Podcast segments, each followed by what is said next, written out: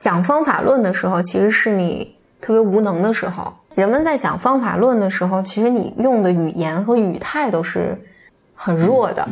因为你讲方法论的时候，把你把整个管理咨询行业都给灭了。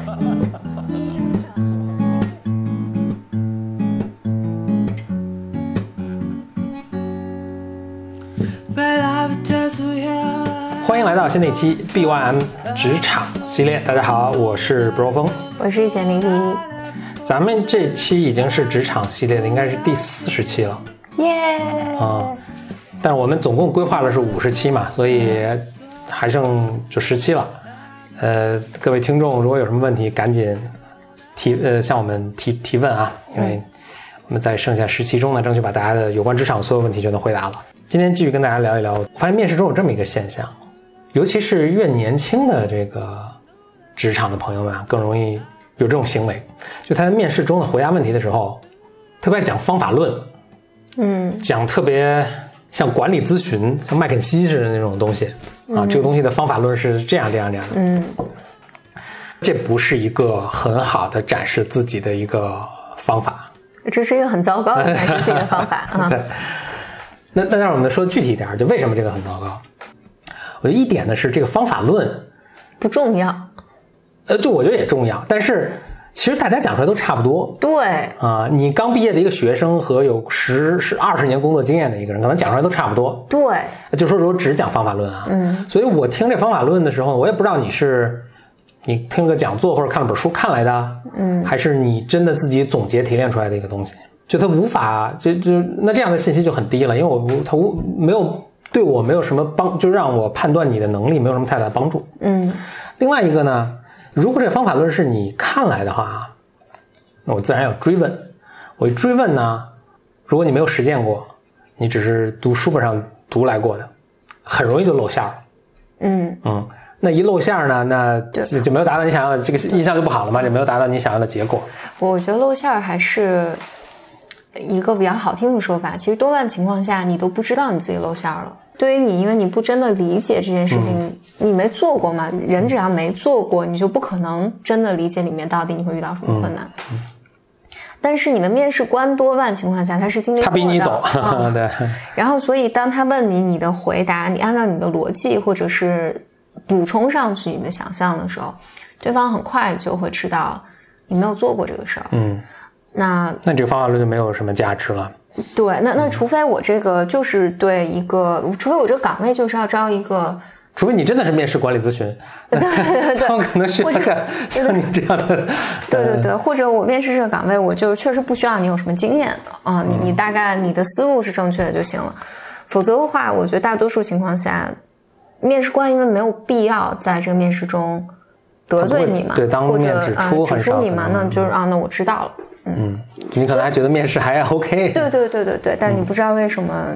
尤其你面试初级岗位啊，不要不要去大谈方法论。我觉得很多人去会去想去谈这种方法论，是觉得这样更显得更自己更牛，自己更 impressive。就没没有，尤其没有面试经验的时候啊，就今天就想很直接跟大家说，这个不会达到这种效果。只要这个面试官有些经验，你这个是适得其反。嗯那你在面试中讲些什么呢？有两个东西我就是很很很很值得讲的，一个是你以前做的这个东西，呃，如果你有工作经验的话，你以前做这个东西确实有，呃，有结果，特别是可数字化的结果，比如完成销售啊，完成多少阅读啊，这是可以讲的。但我我觉得这个呢，还不是最理想。为什么？因为这个东西的结果啊，它可能不见得反映你的能力，嗯对吧？可能是一个团队做的，那这个东西结果可能好，也可能是别人做得特别好，你只是打酱油。嗯，如果做的糟呢，可能有些很多外界的原因不在你的控制之内。我其实反而也在想，即使这个项目结果不好的话，你在其中起了什么作用？嗯这个是我想知道的。所以一方面谈结果，另一方面呢，讲一些你做东西的细节。嗯嗯，比如说你去做一个地推，嗯呃，甚至你你是负责这整个地推工作中的一小部分，比如说你是设计这个海报，地推用的这个海报的，或者你是负责呃培训这些地推人员的，嗯嗯对吧？嗯那你怎么怎么去设计这个话术？你对这个话术有没有 A/B 测试？你试了不同版本，发现哪个效果更好？你在这个过程中是怎么做的，以及学到什么？这个这些细节看似好像不是一个什么惊天动地的一个伟大发现，但其实这个特别有说服力，特别能展示你的工作态度和工作能力，这在面试中是非常非常值得说的事情，反而是更 impressive、更能打动人的。其实我去职场之前，我们也有讲过，其实实际上我们在见，呃，在招高管的时候，一样会遇到这样的问题，就是，呃，因为我招一个高管，我肯定是希望你过来替我解决一部分问题嘛。那这个问题呢，这个领域我作为 CEO 我不一定擅长嘛，嗯，那我确实需要你来告诉我这件事情怎么做。但是呢，我们确实面过不少的高管，就尤其是猎头推荐过来的，他来都跟你大谈侃侃而谈方法论，方法论，对嗯，这是最糟糕、最糟糕的状况。就是你如果工作了十年，你今天坐在这儿跟我谈，你是之前的怎么怎么做的，然后你谈的都是方法论，这真的非常的糟糕。就方法论也不是不能谈，但是你不能只说这个东西，对肯定是会要去追问一些细节的啊。对我，我肯定要问你，你比如说，你说你日活，你的 APP 日活做了一百万，那我肯定问你，刚开始肯定没做到一百万，你这里面有什么样的节点？你不能告诉我说，不能说就是一本书上，我随便拿一本书就能出来的方法论，那我一定是因为具体到你的这个 case 上，肯定有书上没有的东西，就不 work 的东西。然后这个大家都认为 work，但是我当时做的不 work，为什么不 work？然后这个渠道本来我们认为是更有效的，结果没有效。当尤其是其实无论是初级的岗位还是到高级的岗位，讲方法论的时候，其实是你特别无能的时候，就是你你你不太知道，如果你只讲方法论，因为人们在讲方法论的时候，其实你用的语言和语态都是很弱的，因为你讲方法论的时候，把你把整个管理咨询行业都给 灭了。真的，因为因为你说的峰哥也是做过管理咨询，因为你你的语态都是我会这么做，我会干这个干那个。嘛，那那那你你传达很仔细的就很明确的一个信息，就是我从来没做过这个这个东西。真的做过这个事儿的人，他会告诉你说，这个大概比如标准做法有一二三，这是方法论的东西。我们当时做的时候，在哪一步，比如出现什么问题，嗯对。然后我们做了什么，结果效果特别好，嗯，或者哪个效果特别不好，这一听就是啊，这个人有方法，就是他知道怎么做，然后他也实际做过，他知道里面遇到的坑或者困难有可能在哪儿，这个就大大的有更多更多的说服力。而且其实方法论啊，就是听着很高深，就说出来都是很，其实是很简单的东西，但是你反而是你要达到那个效果是很困难的。我我我我以前学过经济嘛，然后我们当时开玩笑就说，其实所有的那个赚钱都特别简单，就是低买高卖，对就，其实就是这样，但这是你就是你的方法论了，对吧？嗯。但是困难的当然是在于你怎么知道什么时候低，对吧？你怎么去判断低多少算低？你怎么控制你的风险？就是是这些东西嘛。所以比如说很多互联网产品，说出来都是啊，我都超简单，就是老会觉得你我为什么要再听这个？比如说大家都会说。那你就要这个一个用户的 lifetime value，就是终身带来的价值要低于你获取用户的成本。嗯，来 who doesn't know？谁不知道这个事情啊？关键困难的就是哦，你怎么去降低你的这个获取用户的成本啊？用户来了之后，你怎么增大他的这个他在你这边这个生命周期中产生的价值啊？等等，那是那可能是很细节的一些事情。嗯，呃，但是你得，否则你进来跟我们所有团队都说，OK，你要提升用户的生命周期的价值，我天，就是对。就连最基础的员工也知道这个事情的，关键是怎么把这个做成是很困难。嗯，我我想提一点，比如说，如果你工作了十年，或者你工作五年、六年、七年，你你应聘一个管理的岗位，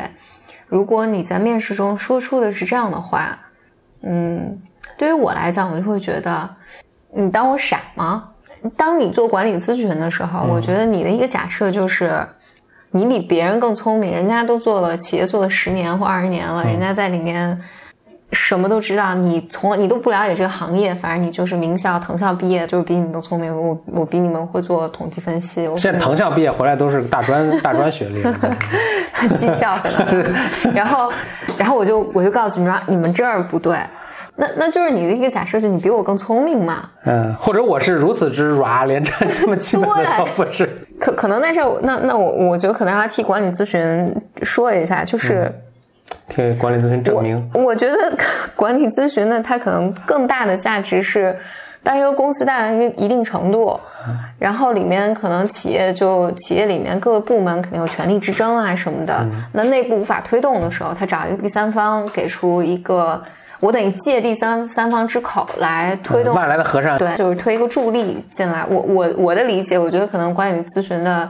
最大的价值在这儿。对，当然外外来的和尚会念经是是一个它存在，虽然它存在即合理了，所以它它肯定有它合理的地方。嗯，外来的和尚会念经，这是一个原因了。当然还还有很多其他原因了。其实有些行业，比如管理咨询，它是呃，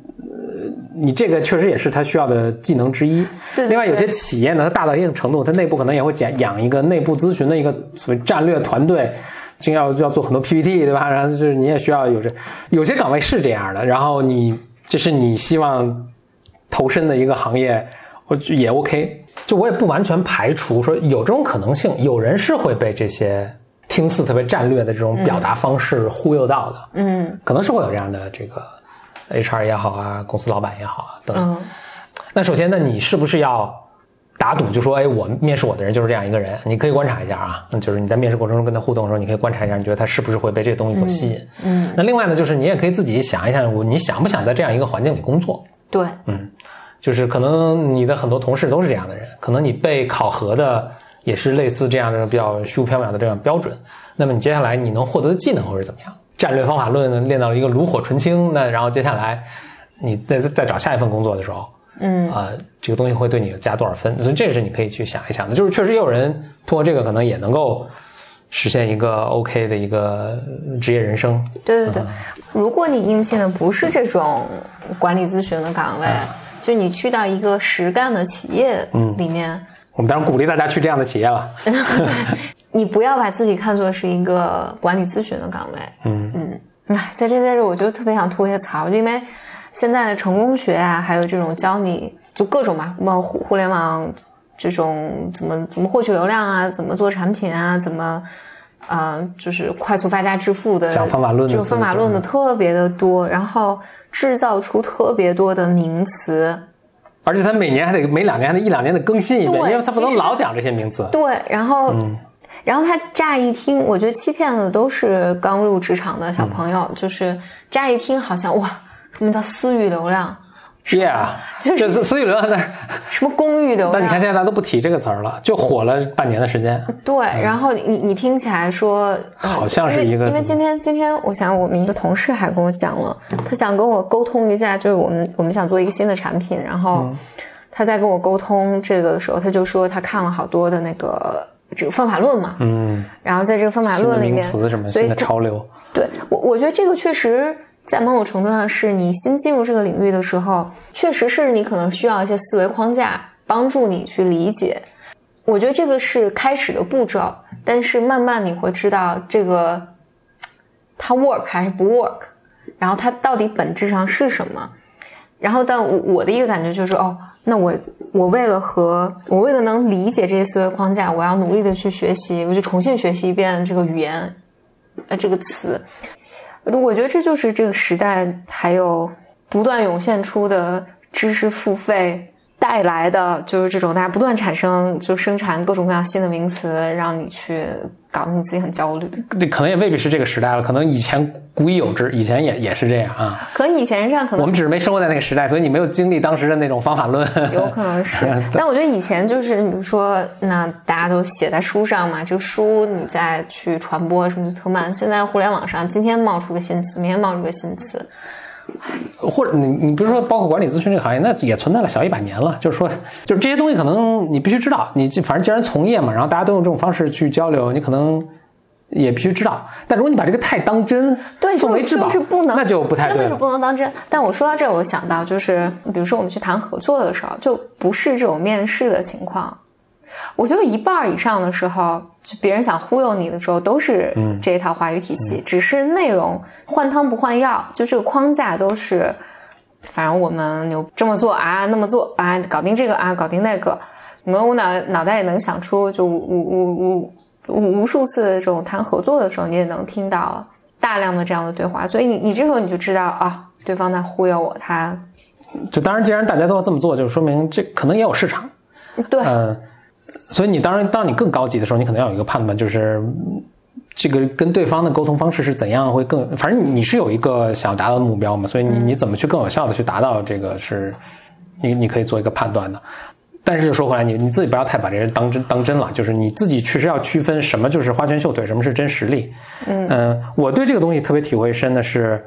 是当时申请商学院写文书的时候的，